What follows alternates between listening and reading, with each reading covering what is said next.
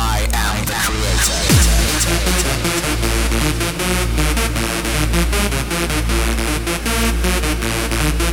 I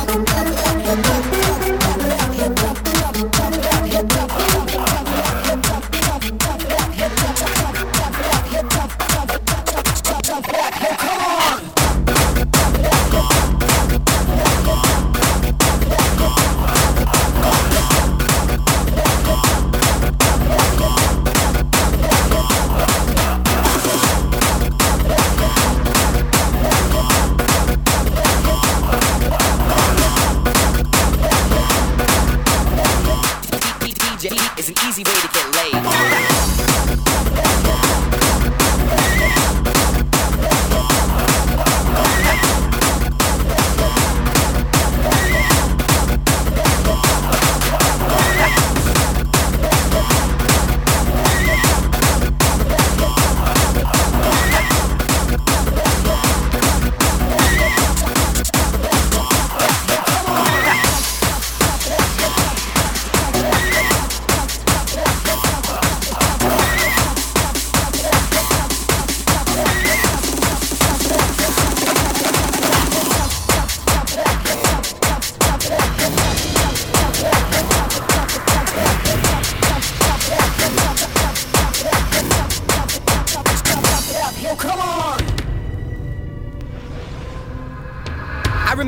I first heard electronic music. I knew back then this illegal computer sound was gonna be my call. My heart got hooked on 4x4 beats when House took this journey with Jack, Chicago, and Acid House. Now my heart is hooked forever. It's in my soul, in my veins, on my mind 24 7.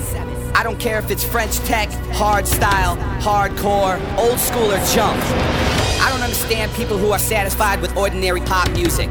They just listen to whatever radio stations decide they should like, followed by an overkill of ringtone commercials meant for kids. And my God, they like it. Some people even think that house clubs are for weirdos only. Maybe they're right. Maybe we are weird. Maybe this music is weird. And maybe the clubs are overrated. But we're in this together. We're in this for the love of beats, for the love of loops.